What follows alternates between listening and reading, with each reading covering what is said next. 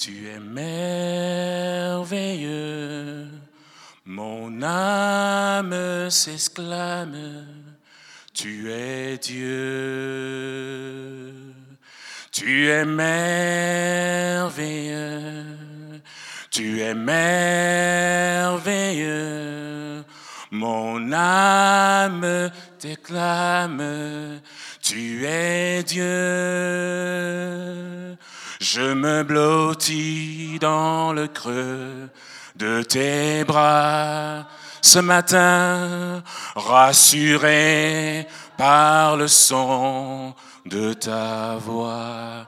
Je me blottis, je me blottis dans le creux de tes bras, rassuré par le son de ta voix. Seigneur, nous voulons nous blottir dans tes bras ce matin, parce que tu nous aimes, Jésus. Tu ne regardes pas nos faiblesses, tu ne regardes pas qui nous sommes, tu ne regardes pas notre histoire de, de, là où nous venons, Seigneur. Tu ne regardes pas nos familles, tu ne regardes pas ces choses, Seigneur. Tu as porté tes regards sur nous. Nous t'avons insulté, nous avons insulté des chrétiens, nous avons maudit des chrétiens, mais toi tu as regardé, Seigneur, à nous. Tu nous as dit, viens, viens, j'ai besoin de toi, viens, je t'aime, je t'aime, je t'aime, je t'aime, viens dans ma présence et je ferai de toi quelqu'un de meilleur. Merci Jésus. Merci pour ton amour. Merci pour ton amour. Le désir de Dieu lorsque nous devenons disciples de Jésus, c'est que nous portions du fruit. Son désir, c'est que nous portions du fruit, du fruit digne de la repentance. Le désir de Dieu n'est pas de faire de nous des chrétiens du dimanche. Dieu ne veut pas faire de nous des personnes qui, qui savent lever les mains, qui connaissent les cantiques, qui connaissent des pasteurs, qui connaissent toutes les mimiques spirituelles. Dieu veut faire de nous des disciples, des gens qui portent du fruit digne de la repentance. C'est le désir de Dieu. Dieu veut manger de notre fruit. Dieu veut manger de notre fruit. La campagne puissante que nous sommes en train de mener, qui est en train d'aller à euh, sa, fin, nous incite à aimer intentionnellement. Elle nous incite à aimer intentionnellement, que nous puissions, que nous puissions, cette campagne nous incite à une seule chose, produire en nous quelque chose de nouveau à travers l'amour, à travers la maîtrise de, de soi, à travers l'honneur que l'on manifeste dans nos relations être capable, dans des situations difficiles, d'instaurer la paix. C'est à ça que Dieu nous appelle. Lorsque nous sommes dans un endroit, en tant que chrétiens, on ne crée pas le tumulte, mais la paix, la conciliation, l'harmonie. C'est à ça que Dieu nous appelle. Et c'est en lui seul que nous, puissions, nous pouvons trouver toutes les ressources nécessaires pour être capables, en cas de crise, en cas de problème, d'instaurer la paix. De nous-mêmes, nous ne pouvons pas. Dans notre nature charnelle, dans notre nature humaine, nous ne pouvons pas manifester de l'amour à des gens qui nous haïssent. Nous ne pouvons pas manifester de l'amour à des gens qui nous veulent du mal. Mais c'est lorsque nous sommes connectés à lui. Un des versets de base que j'aimerais partager avec vous ce matin se trouve dans Jean 15, à partir du premier verset. Jean 15, vous connaissez très bien, mais j'aimerais qu'on puisse le lire ensemble, pas à pas, et que nous comprenions un certain nombre de choses par rapport au fait de porter du fruit digne de la repentance. Jean chapitre 15, à partir du premier verset. Voici ce que déclare la parole de Dieu. Moi, je suis le vrai cep et mon père est le vigneron.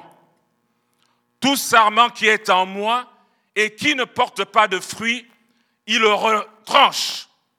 Et tout sarment qui porte du fruit, il est monde afin qu'il porte encore plus de fruits. Déjà, vous êtes émondés à cause de la parole que je vous ai annoncée. Verset 4. Demeurez en moi comme moi en vous. De même que le sarment ne peut de lui-même porter du fruit, s'il ne demeure attaché au sceptre. De même, vous non plus, si vous ne demeurez en moi. Je suis le cep et vous les sarments. Celui qui demeure en moi, comme moi en lui, porte beaucoup de fruits. Car sans moi, vous ne pouvez rien faire. Si quelqu'un ne demeure pas en moi, il est jeté dehors comme le sarment. Et il sèche. Puis l'on ramasse les sarments et on les jette au feu et ils brûlent. Si vous demeurez en moi et que mes paroles demeurent en vous, demandez ce que vous voudriez et cela vous sera accordé.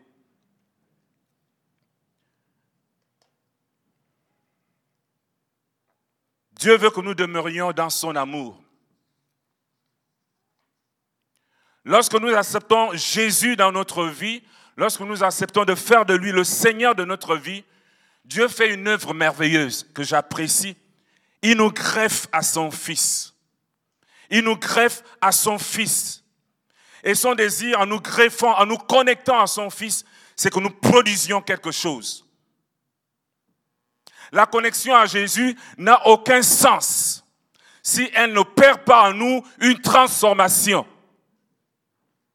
J'ai bien aimé le cantique de tout à l'heure qui disait, Par ton amour je suis transformé, par la présence de ta majesté.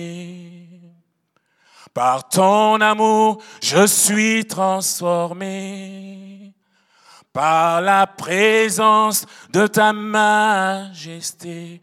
La connexion à Jésus doit opérer une transformation en nous la connexion à son amour vient nous transformer. Le défi que nous avons en tant qu'enfants de Dieu, c'est de demeurer en lui, de demeurer dans l'amour de Jésus. C'est quelque chose que l'on peut dire facilement, que l'on peut théoriser, que l'on peut prêcher les dimanches. Mais le vivre au quotidien, c'est pas évident. 1 Jean 4, 16 dit ceci, et nous, nous avons connu l'amour que Dieu a pour nous. Et nous, nous avons connu l'amour que Dieu a pour nous et nous y avons cru.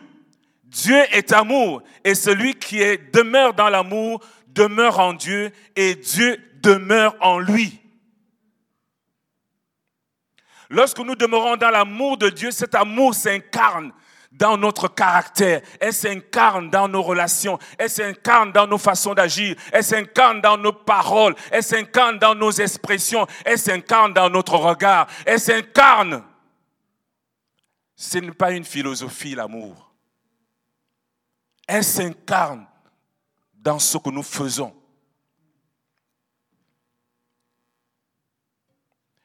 Dans le livre de Danisik, il y a une histoire qui m'a touché. Il raconte l'histoire, euh, pendant qu'il prenait un vol d'avion, d'une femme, il avait sûrement oublié même qu'il avait parlé à cette dame, d'une femme qui avait eu un problème dans sa famille. Vous lirez l'histoire dans euh, le livre, achetez-le si vous ne l'avez pas fait. Je ne vais pas entrer dans les détails de cette histoire. Mais c'est une histoire difficile de famille. Une histoire qui pouvait faire en sorte que la famille se disloque. Et elle dit que David Sik lui a conseillé, en fait c'était la fille de la dame qui avait eu un problème avec le neveu de la dame. Un problème grave qui pouvait faire que la famille se sépare. Il avait usé de violence envers sa fille. Et la dame dit que Dany Sik lui, lui a dit de que son, cœur reste ouvert à son neveu, malgré ce qu'il avait fait. Que la flamme de l'amour envers son neveu ne s'éteigne pas, malgré ce qu'il avait fait. Elle était prête à aller au tribunal à cause de ce qui, qui s'était passé. Mais l'homme de Dieu lui a dit, sois prudente. que la flamme de l'amour ne s'éteigne point de ton cœur vis-à-vis de ton neveu. Et il lui a dit, ce que tu vas avoir comme réaction à travers cette histoire va même influencer ta fille.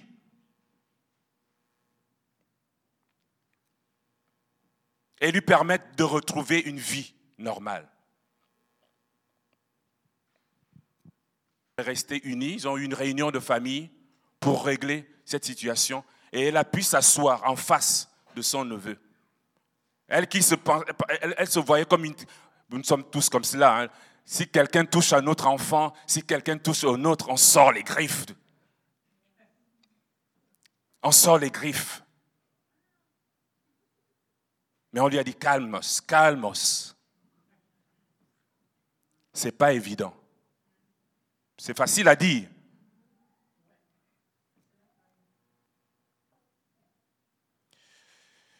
La finalité d'un fruit, lorsqu'il est produit, c'est qu'il doit être mangé. Un fruit qui n'est pas mangé, pourri, il ne sert à rien. Dieu veut manger un fruit dans ta vie. Il veut manger un fruit dans ta vie. Et le fruit que nous produisons est la résultante de notre relation avec Dieu. Si le sarment n'est pas attaché au cep, il ne porte pas le fruit.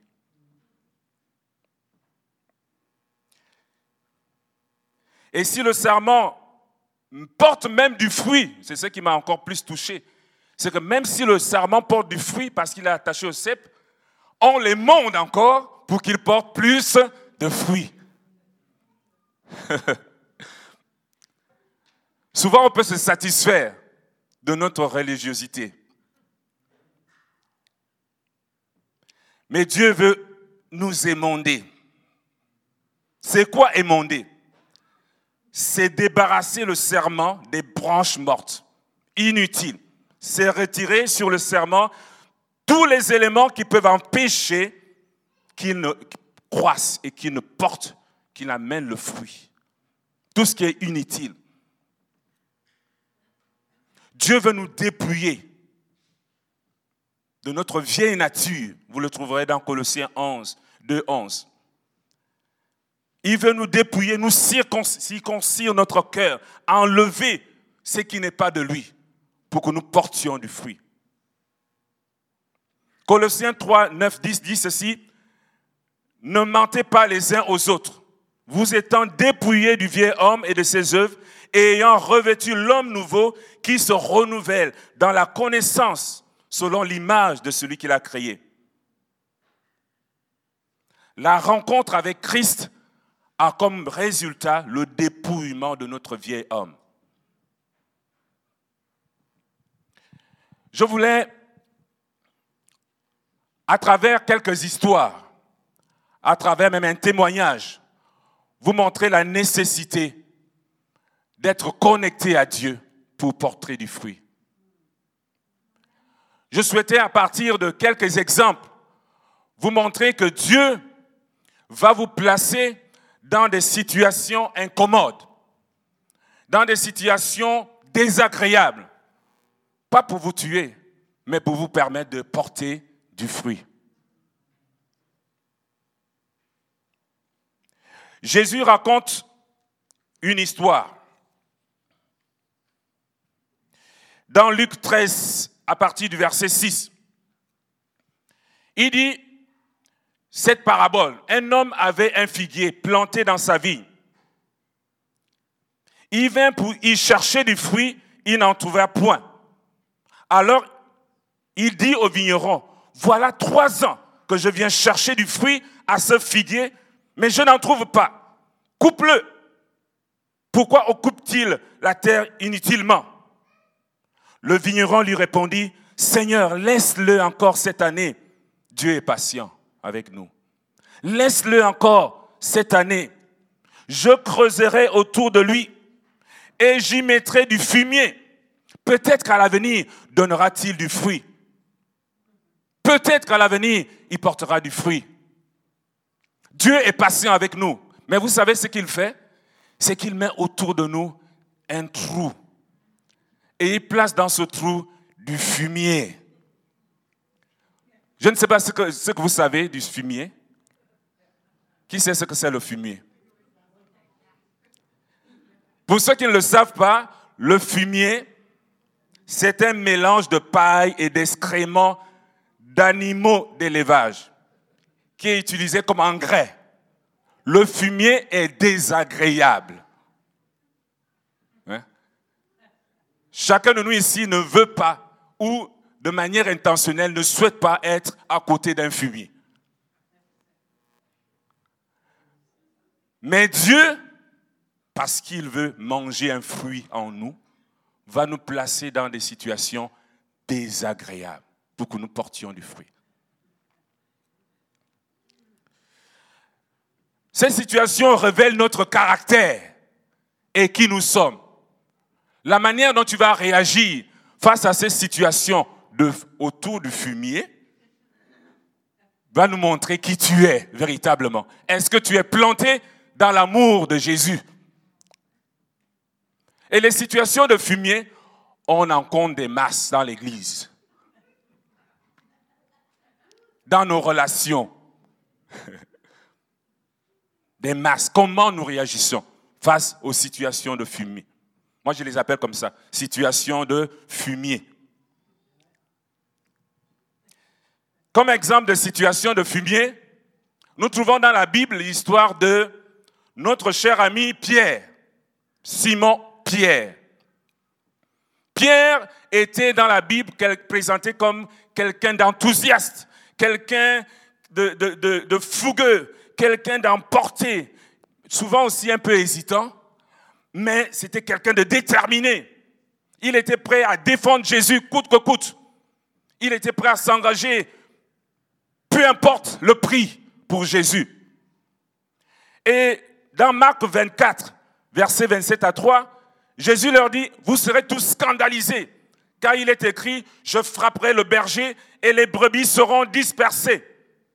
Mais après, je serai ressuscité, je vous précéderai en Galilée.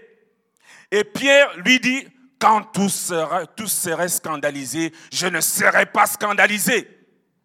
Et Jésus lui dit, je te le dis en vérité, toi aujourd'hui, cette nuit même, avant que le coq ne chante deux fois, tu m'auras régné trois fois. Mais Pierre reprit plus fortement, quand il me faudra mourir avec toi, je ne te régnerai pas. Pierre était convaincu que dans son caractère, il ne pouvait pas abandonner Jésus. Il ne pouvait pas abandonner Jésus. Il aimait trop Jésus. Et puis vint une situation de fumier.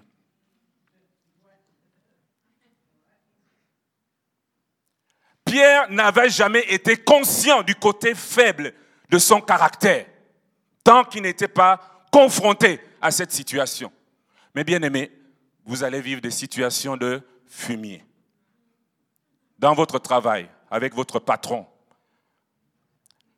Les meilleures situations de fumier sont dans le couple. J'ai appris à savoir qui je suis dans le couple. Je, pensais que j'étais un gars calme je vous dis, calme, sans problème. Je n'avais de problème avec personne. Personne n'avait de problème avec moi. Je ne pouvais pas créer des situations bizarres aux gens. J'étais dans mon coin tranquille. Mais dès que je me suis connecté, entre parenthèses, nous sommes des êtres nés pour être connectés. Dieu nous a créés pour être connectés. Si tu, veux, tu ne veux pas de situations de fumier, tu te dis je vais m'isoler, mon frère, tu, vas, tu vis contre nature parce que Dieu t'a créé pour connecter avec les gens et pour connecter avec lui. Et lorsque je me suis connecté à mon épouse, mes bien-aimés, les premières années de mariage, oh là là là là là là, Seigneur, mais qu'est-ce que je ressens tu, tu, sens un peu de haine là, mais c'est pas celle que j'aimais là. Pourquoi Parce qu'elle réagit comme ça à cette situation? Je, sens une boule d'énervement qui jaillit en moi. Je sens ma main qui tremble. Non, je vous, dis, quand, mon épouse, quand je disais une parole, parce que moi je ne parle pas beaucoup, Quand je dis une parole, mon épouse disait 100. Je dis Seigneur Jésus. Je n'arrivais pas à argumenter convenablement quand j'étais en face d'elle. Elle parle bien, elle, elle a des mots, elle est prof de français, elle agence bien les mots. Je ne peux pas me justifier devant elle. Et la main tremble, la main tremble. J'ai dû dire à Dieu, non, je vous dis la vérité, hein. j'ai dû dire à Dieu, Seigneur, je ne savais pas que j'étais comme ça, change-moi. Et ce n'était pas facile. J'ai fait des, semaines, j'ai crié à Dieu, Seigneur, change-moi. Change-moi, Seigneur. J'aime cette, j'aime cette fille. Je ne peux pas lui porter main. Change-moi. C'était pas facile. Quand vous êtes l'homme, en Afrique surtout, c'est vous l'homme. Quand tu dis un mot, on doit obéir. Et là, tu es confronté à quelqu'un que tu dois convaincre de bien fonder souvent d'une direction. Et elle te dit non, Dieu ne m'a pas dit aussi. Il faut que Dieu me parle. Mais on, on parle des vraies choses là. on n'est pas dans le théorique. L'amour auquel Dieu nous amène n'est pas quelque chose de théorique, c'est quelque chose que l'on vit dans nos relations. Pendant que Pierre était en bas de la cour, une femme, une servante du souverain vient lui dire, mais toi là, est-ce que toi aussi, tu, aussi, tu étais avec Jésus de Nazareth?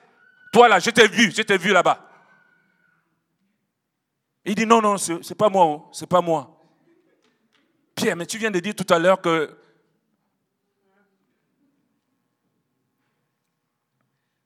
Ces situations d'épreuve révèlent le côté obscur souvent de notre caractère. Mais gloire soit rendue à Dieu. L'épreuve a produit un fruit dans la vie de Pierre. Et le meilleur des fruits au départ, c'est la repentance. Beaucoup d'entre nous n'aiment plus se repentir. On doit apprendre à se repentir. Si tu veux connecter avec Dieu, connecter avec l'amour de Dieu, apprends la repentance. N'attends pas le dimanche pour te repentir d'une situation où tu es fautif. C'est à l'instant même.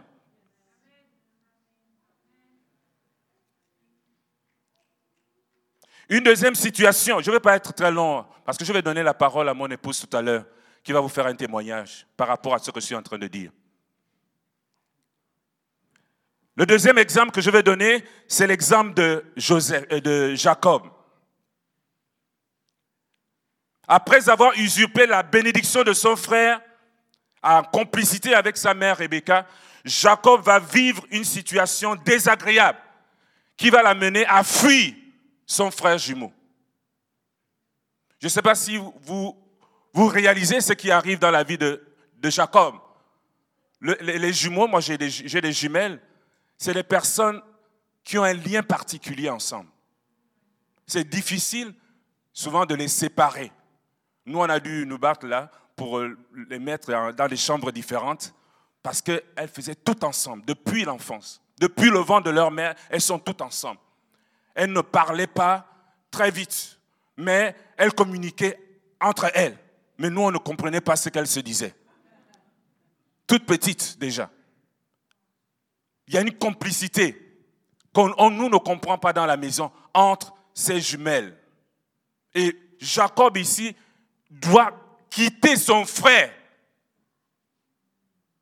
Il doit se détacher de ce lien-là à cause d'une situation. Une situation désagréable. Et durant la fuite, durant sa fuite, Dieu vient à son encontre. Dieu vient le rencontrer. Vous trouverez cela dans Genèse 28, versets 10 à 19. Quand Dieu vient à la rencontre de Jacob à Bethel, il ne vient pas le condamner pour sa tromperie vis-à-vis de son frère. Il vient le bénir et apaiser sa crainte. Je suis avec toi. Je suis avec toi. Dieu ne nous condamne pas face aux situations que nous vivons dans lesquels nous avons eu une mauvaise attitude, Dieu ne nous condamne pas. il nous bénit. Aimer intentionnellement, hmm, tu n'attends pas que l'autre soit transformé avant de l'aimer. Tu le bénis. Tu lui témoignes de l'amour. Et c'est ce que Dieu fait en notre égard. Parce qu'il veut que nous soyons une meilleure, j'aime bien l'expression là que le pasteur Bruno donne souvent, il veut que nous soyons une meilleure version de nous-mêmes. Dieu veut que nous soyons une meilleure version de nous-mêmes. Et c'est pour cela qu'il autorise ces situations fumiers pour nous amener à être des meilleures versions de nous-mêmes. Ce n'est pas évident. Amen. Emmanuel, tu peux venir, s'il te plaît. Merci Seigneur pour cette dame merveilleuse.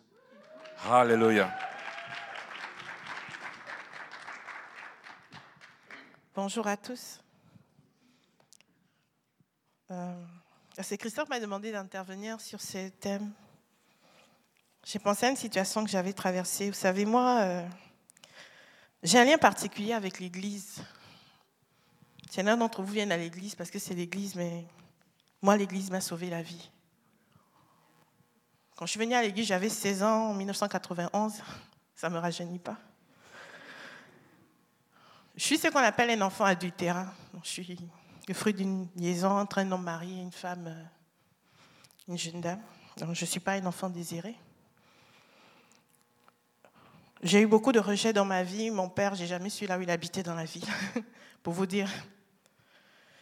Euh, jusqu'à présent, je ne sais pas là où il habite d'ailleurs. Si je l'ai pas au téléphone, je ne peux pas l'avoir. Donc quand je suis arrivée à l'église, j'étais une enfant rebelle. J'étais très difficile, très, très, très difficile de caractère. J'étais ingérable. J'écoutais personne, je faisais ce que je voulais.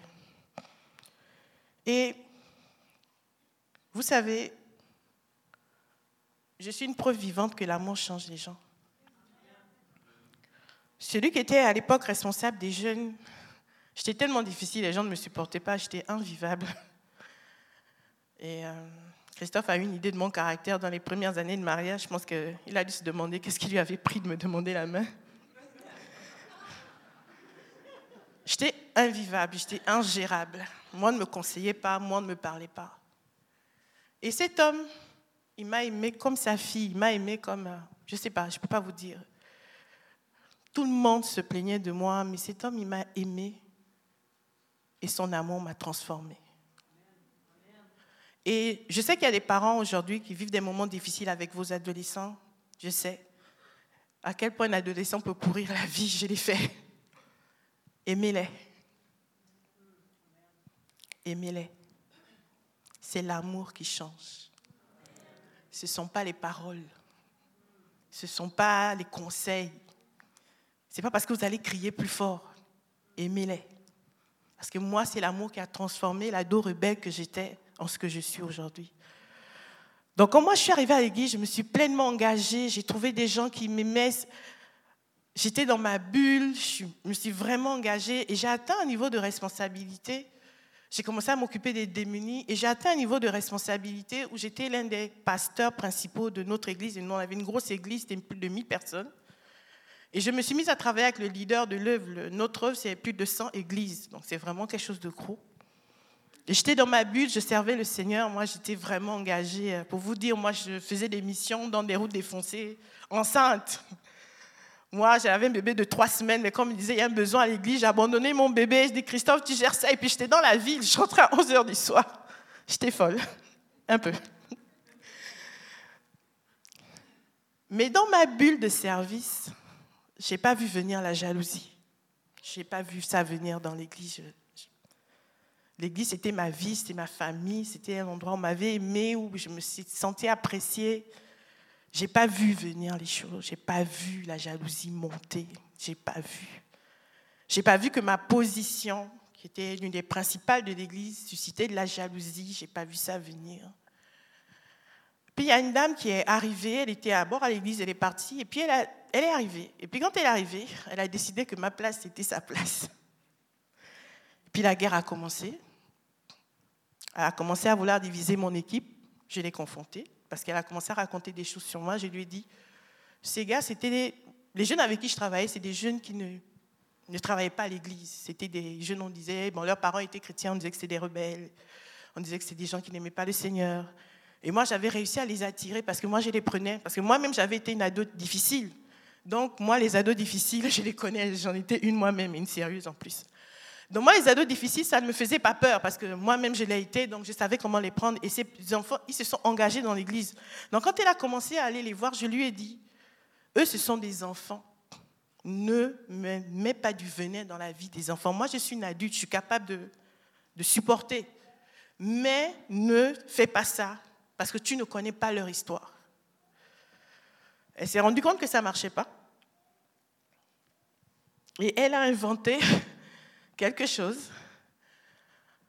Elle a commencé à dire à la femme du leader, est-ce que tu ne trouves pas qu'Emmanuel, pour une femme mariée, elle est trop engagée Est-ce que c'est clair son engagement? Et puis, ça a été que euh, si je m'investissais à l'église, c'est parce que j'avais des sentiments pour mon leader. Puis ça a commencé à se répandre dans l'église. À l'époque, j'étais enceinte. J'avais un gros ventre, j'avais un gros nez, j'avais de gros pieds, vraiment tout le plus loin possible de l'image d'Hollywood. C'est pour vous dire que quand le diable il veut vous accuser, même si c'est gros, même si ça n'a pas de sens, ça va trouver un sens.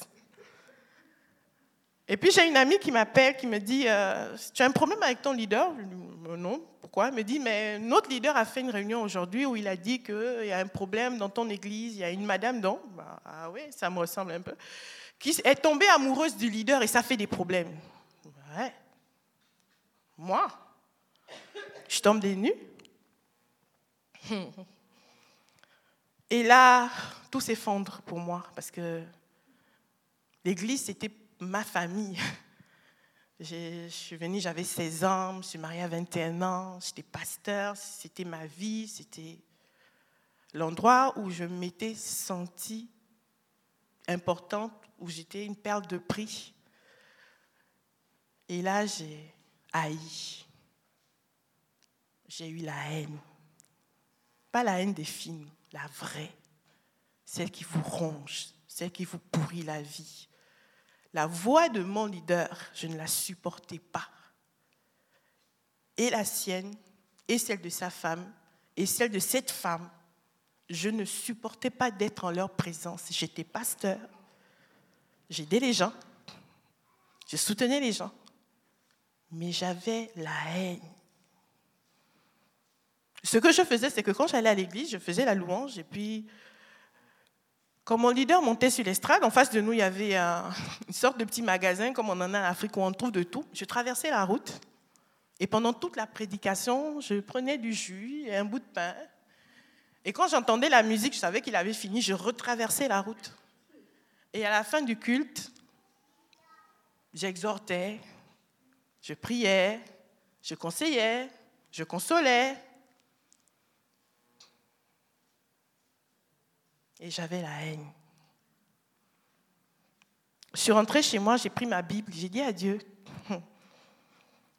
Seigneur, je crois plus ce qui est écrit dedans. J'ai fermé ma Bible pendant un an.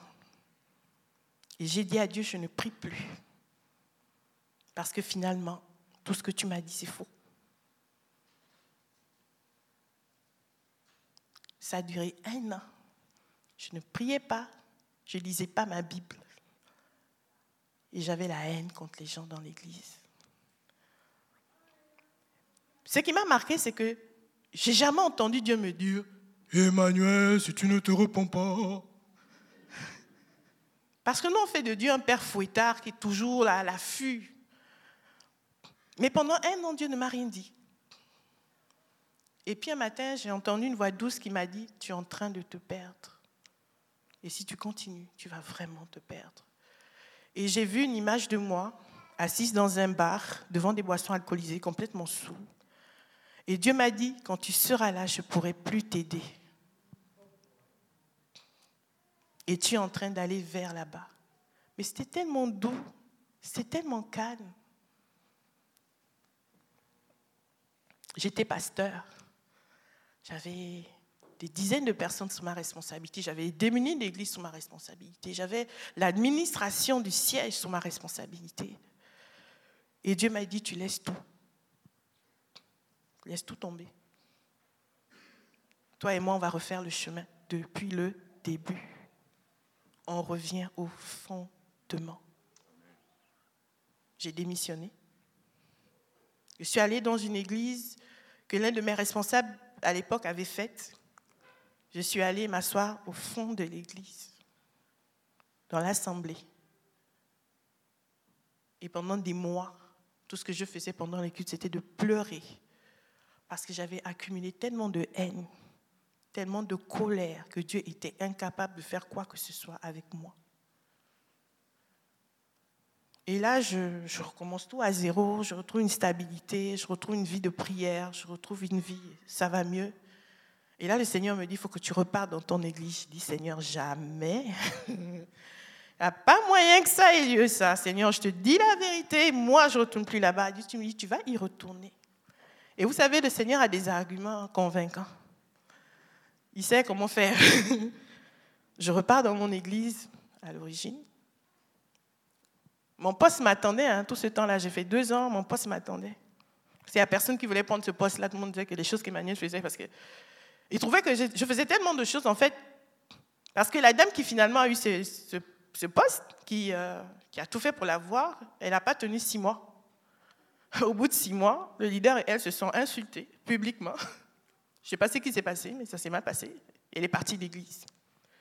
Et après, le poste est resté vacant. En fait, le poste m'attendait pendant deux ans. Je suis partie, mais deux ans, le poste était là. Je reviens dans mon église, premier culte. Déjà, je reviens énervée par obéissance. Je reviens, premier culte. Mon leader commence à prêcher, je sors de l'église. Je ne pouvais pas supporter sa voix. Et le Seigneur m'a dit, tu vois, tu n'as pas réglé ça. Ça fait deux ans que tu es parti, mais tu as toujours la même haine, tu as toujours la même colère, et moi, je veux que tu règles ça. Seigneur, qu'est-ce que tu me fais? Lui ne peut pas changer. Lui, il est méchant, il est mauvais, il a raconté des choses sur moi. Seigneur, que ça, ça ne te regarde pas. Ça, ce n'est pas ton problème. Mon problème, c'est ta haine. Et moi, je veux que tu règles ça. Souvent, on est là. L'autre, l'autre. Le problème du Seigneur, ce n'est pas l'autre. Le problème du Seigneur, ce n'est pas ton voisin, ta femme, ton patron. Il ne va pas changer. Dieu ne va pas faire Saint-Esprit va descendre et puis un prophète va venir dire Tu as fait du mal à la sœur, repens-toi. Parce que nous, on veut que Dieu nous justifie. Donc, on veut qu'un prophète vienne publiquement dire. Dieu ne fonctionne pas comme ça. J'ai toujours pas eu de prophète d'ailleurs. Moi, j'ai l'espéré. Ah, bizarrement, les prophètes venaient dans l'église, ils ne prophétisaient jamais sur mon leader. C'est bizarre, ça m'énervait. À chaque fois qu'un prophète venait, il prophétisait les bonnes choses.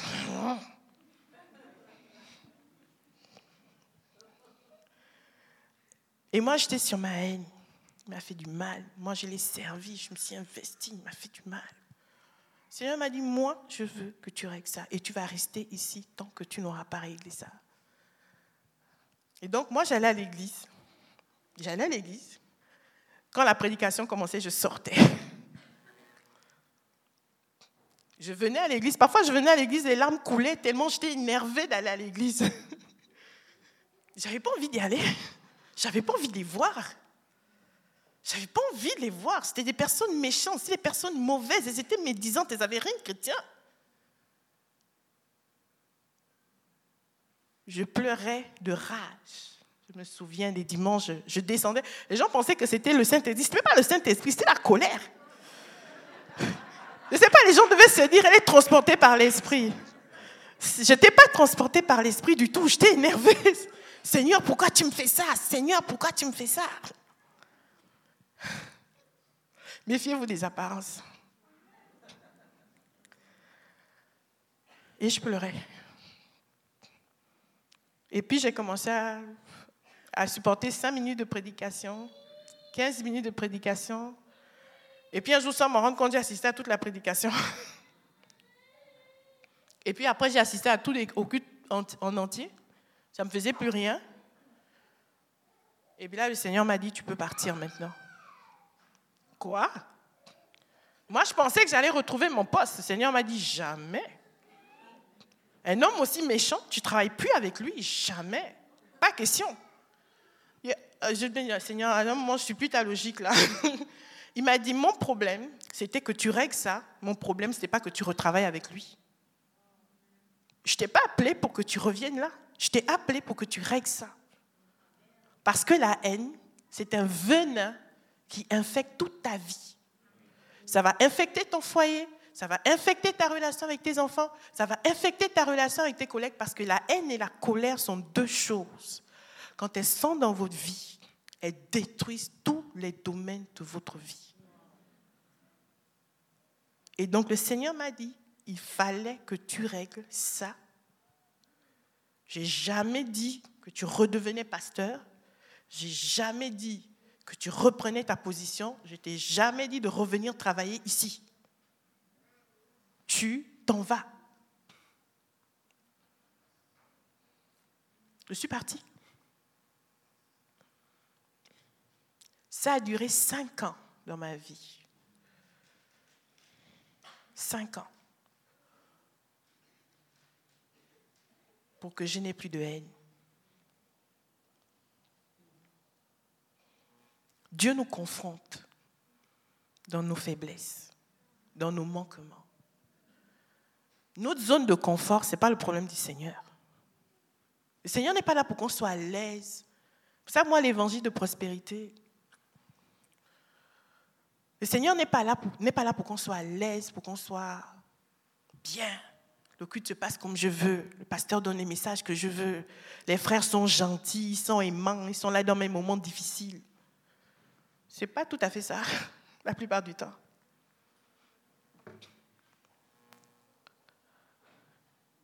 Mais aujourd'hui, je bénis ces personnes de tout mon cœur. Parce que lorsque je suis repartie à zéro, j'ai été une meilleure version de moi-même. Pourquoi? Parce que je connaissais le Seigneur comme le Seigneur Jésus qui m'a sauvé. Je connaissais le Seigneur comme euh, on connaît tous le Seigneur. Mais après, j'ai connu le Seigneur comme le Dieu du désert et le Dieu des larmes silencieuses. Celui qui est là quand personne n'est là. Celui qui nous porte quand on n'a plus de force. Celui qui nous aime dans nos profondeurs. J'ai appris que Dieu n'était pas surpris, que Dieu n'était pas fâché parce que j'avais de la haine. Dieu n'était pas fâché. Dieu ne, s'est jamais fâché avec moi pendant que j'avais de la haine. Mais Dieu voyait que j'étais en train de m'autodétruire. Et Dieu a voulu que je confronte la haine, pas parce que ça le dérangeait, mais parce que ça m'aurait détruite. Parce que j'avais de la haine contre mon mari, parce qu'il n'avait pas voulu qu'on parte de l'église. Cette haine, elle est entrée dans tous les domaines de ma vie. Elle a commencé à porter du fruit. Cette haine a réveillé mon rejet vis-à-vis -vis que j'avais subi dans mon enfance et mes relations avec mes parents ont pris un coup parce que je me suis rappelé elle a porté du fruit dans ma vie, cette haine. Donc la haine, quand j'en parle, je la connais, je l'ai vécue cinq ans dans l'église, pasteur. Et peut-être qu'aujourd'hui, tu vis une situation qui ne part pas comme moi, dans mon église où j'écoutais des messages.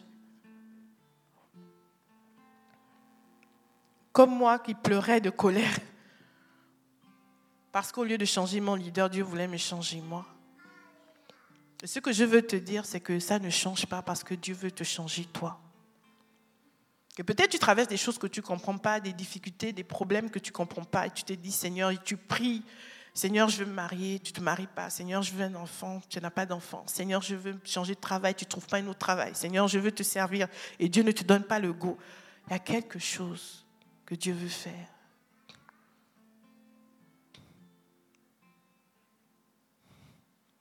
Il y a quelque chose que Dieu veut faire. Dieu ne se soucie pas que tu te maries. Ce n'est pas vraiment sa priorité. La priorité de Dieu, ce sera toujours ton salut. Hmm. Sa priorité numéro un, il n'y a rien de plus grand que ça. Et tout ce que Dieu va voir sur ton chemin qui peut bloquer ton salut, Dieu va le combattre, même si c'est des choses que tu aimes. Dieu va combattre tes amitiés. Dieu va combattre tes, tes loisirs. Dieu va combattre ce que tu aimes. Si ce que tu aimes est sur la route de ton salut. Dieu va le combattre. Et tu auras beau pleurer. Paul a crié à Dieu pour être délivré de son infirmité. Dieu lui a dit, tu vas rester avec ça. Parce que si je t'enlève ça, tu vas devenir orgueilleux. Tu vas rester avec cette maladie. Parfois, il y a des situations qu'on ne comprend pas dans nos vies. Mais Seigneur, je veux sortir de là et tu ne sors pas. Comme Daniel dans la fosse au lion, tu veux que l'ange arrive et puis l'ange n'arrive pas et puis les lions te regardent et tu regardes les lions. Et puis les lions et toi, vous êtes face à face. Seigneur, l'ange arrive quand? L'ange n'arrive pas.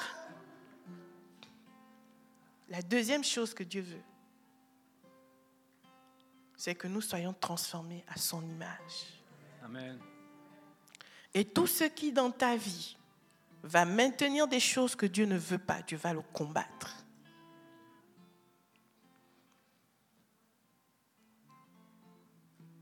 Dieu va le combattre. Dieu a combattu ma haine en m'obligeant à rester dans cette église pour m'obliger à pardonner.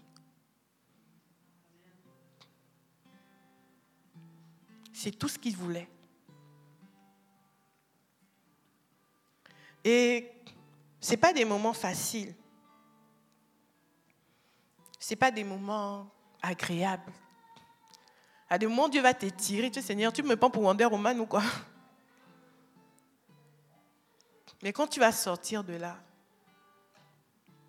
quand tu auras traversé ça, quand quelqu'un va venir te dire, regarde ce que mon pasteur m'a fait, tu vas lui dire, ma soeur, assieds-toi.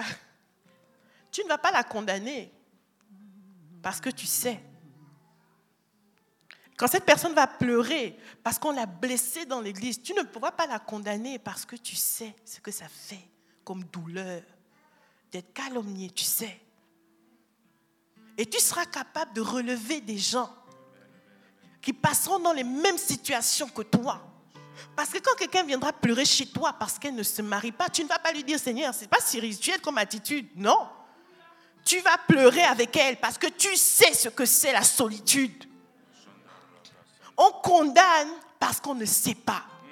On juge parce qu'on n'a pas vécu ça. Mais quand tu as marché sur le chemin, tu ne peux pas condamner, tu sais. Tu sais.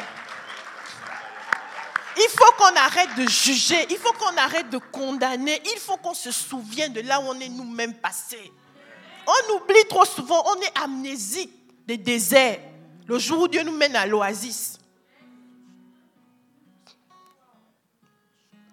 Souvenons-nous dans nos oasis, de nos déserts.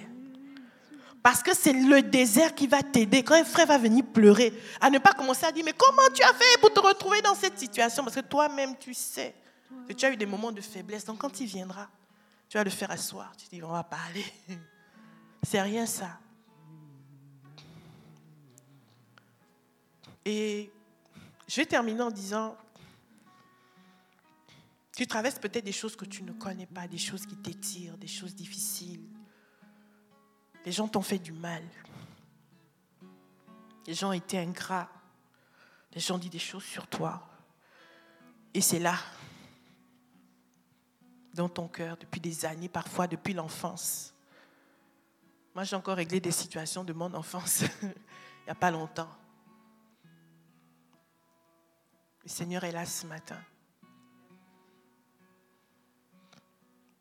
Peut-être que tu as une situation dans ta vie qui perdure, une écharpe pour laquelle tu as déjà prié, prié, qui ne part pas. Le Seigneur est là ce matin. Il est celui, il est le Dieu des larmes silencieuses. Il est le Dieu du désert. Il est le Dieu de la solitude. Il est le Dieu de la faiblesse.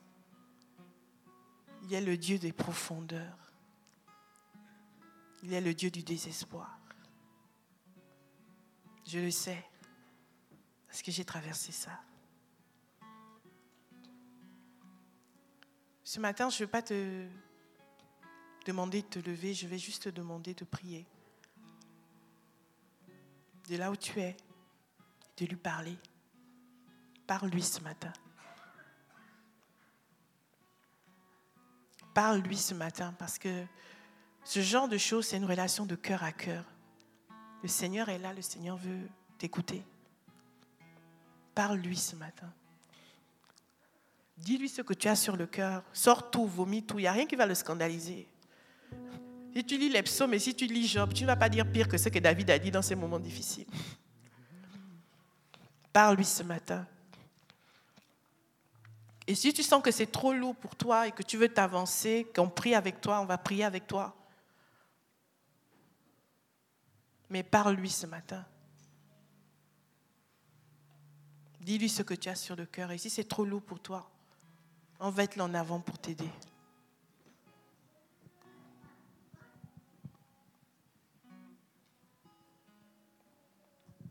Seigneur, ton amour est si grand pour nous. Ton amour est si grand pour nous, Seigneur. Tu veux que nous soyons une meilleure version de ce que nous étions hier. Et tu nous attends dans ta présence.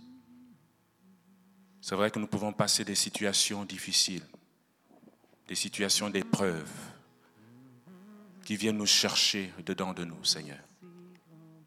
Mais ce matin, Seigneur, nous réalisons ton amour pour nous, Seigneur. Comme tu t'es approché, Seigneur, de Jacob. Comme tu as fixé tes regards sur Pierre. Malgré le fait qu'il t'ait renié, tu as regardé Pierre avec ton regard d'amour. Seigneur, tu nous regardes ce matin, Seigneur. Et tu nous dis, Seigneur, que tu nous aimes. Tu nous dis, Seigneur Dieu, de déposer à tes pieds cette haine, cette rancœur, et de venir à ton amour, d'accéder à ton amour. Ton amour est si grand pour nous, Seigneur.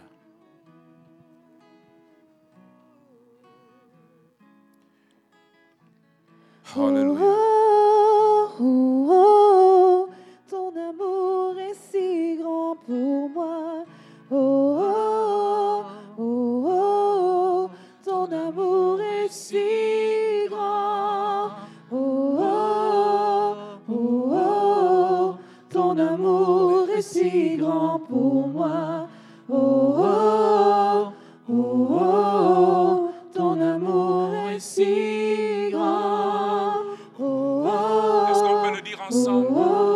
Ces paroles ensemble. Est si grand pour moi.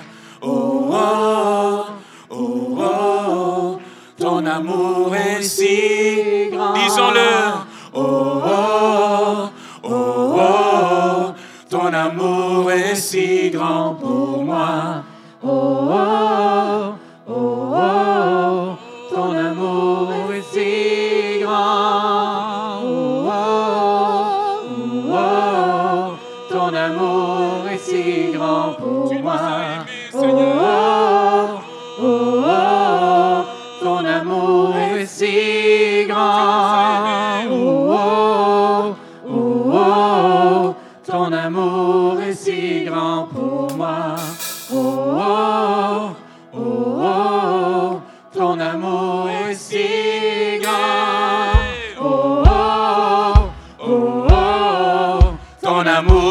est si grand pour moi. Oh, oh. oh, Disons-le de tout notre cœur. Ton amour est si grand.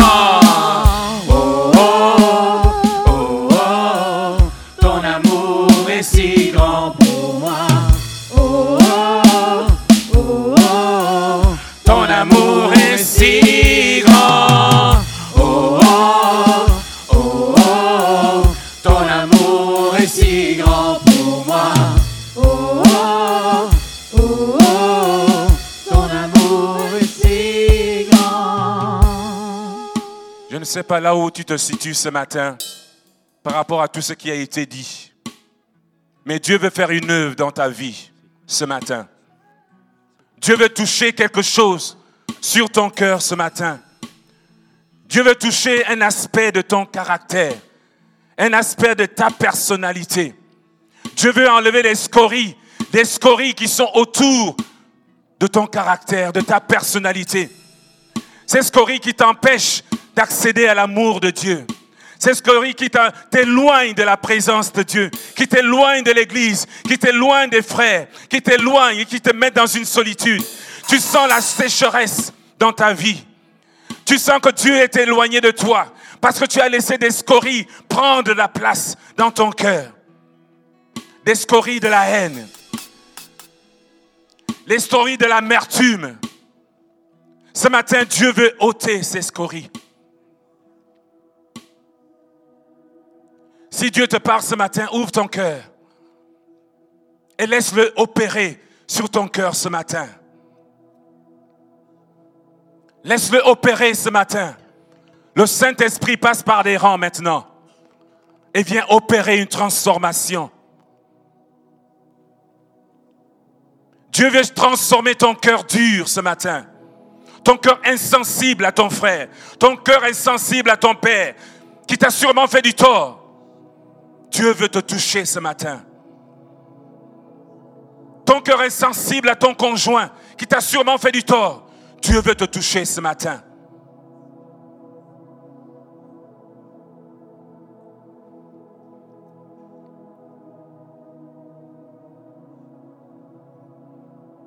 Par ton amour, je suis transformé en présence de ta majesté. Par ton amour, je suis transformé en présence de ta majesté. Majesté, majesté.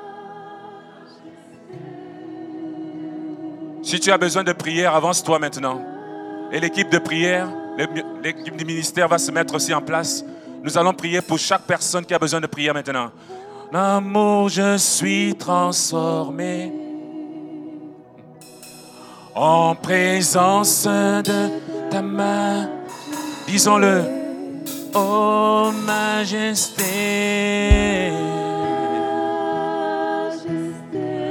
Oh majesté. Par ton amour, par ton amour, je suis transformé. En présence de ta majesté. Majesté.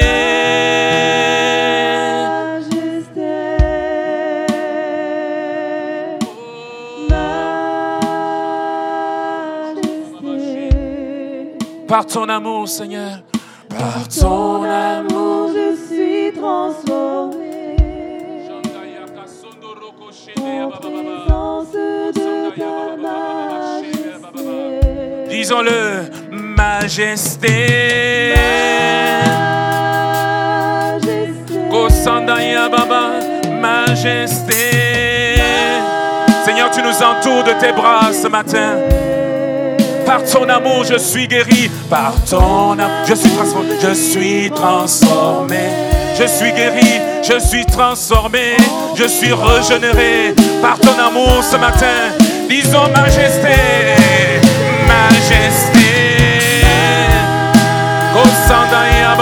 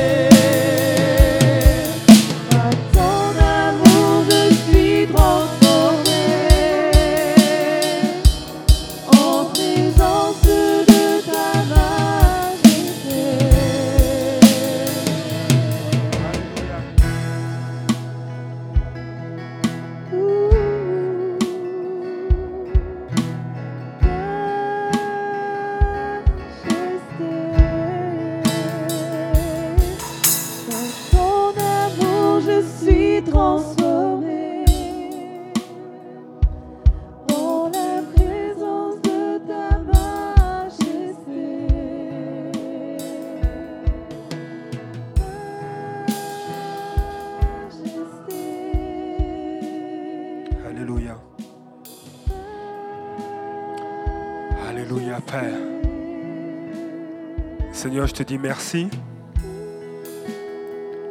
Seigneur, de ce que tu veilles, Seigneur, à ce que chacun de nous, nous puissions porter du fruit.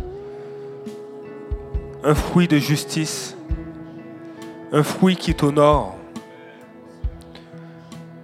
Et Seigneur, tu ne t'intéresses pas seulement à ce que nous faisons, mais Seigneur, tu t'intéresses à ce que nous sommes, à ce que toi tu déclares. Seigneur, je te dis merci pour ta parole, parce qu'elle nous ramène à vivre une relation avec toi selon tes conditions. Et Seigneur, le désir que tu as, c'est que nous puissions marcher dans la vie et la vie en abondance. Seigneur, je prie maintenant, Seigneur, que cette parole que nous avons entendue, ce témoignage que nous avons reçu, puisse apporter le fruit dont nous avons besoin, puisse apporter l'émondage qui nous est nécessaire, afin que nous puissions porter plus de fruits pour toi et que tu puisses en manger. Seigneur, ton désir, c'est que plusieurs puissent venir à la connaissance de Jésus-Christ et que nous puissions être de ceux qui apportent, Seigneur, la, la bonne nouvelle de Jésus. Seigneur, tu ne regardes pas à l'apparence, mais tu regardes au cœur. Et j'appelle maintenant dans le nom de Jésus ta grâce et ta paix dans les vies. Amen. Alors que l'équipe de mystère est en train de prier pour quelques personnes, je veux mentionner que la réunion est officiellement terminée. Je veux nous rappeler, parce que je m'inclus aussi, hmm, que jour après jour, Dieu va toujours nous ramener à vivre selon ses conditions. Et, euh, et j'ai aimé beaucoup le témoignage, j'ai aimé cet, aspect où, Dieu n'a- pas tapé sous les doigts d'Emmanuel. Dieu n'a pas tapé sous les doigts de David. Mais il y a eu un temps où Dieu vient toujours chercher le cœur et nous, nous rappeler où on- on est situé. Et que des fois, ça ne correspond pas à la position qu'il nous donne en lui. Mais Dieu est bon. Et euh, je vous encourage à méditer la parole de Dieu cette semaine. On va se voir mercredi. Nous avons une belle fin de semaine qui nous attend. Je crois que Dieu a un rendez-vous avec nous et avec les femmes parce que Dieu a ordonné que vous soyez puissants. Alors bonne semaine, que Dieu vous bénisse et à bientôt.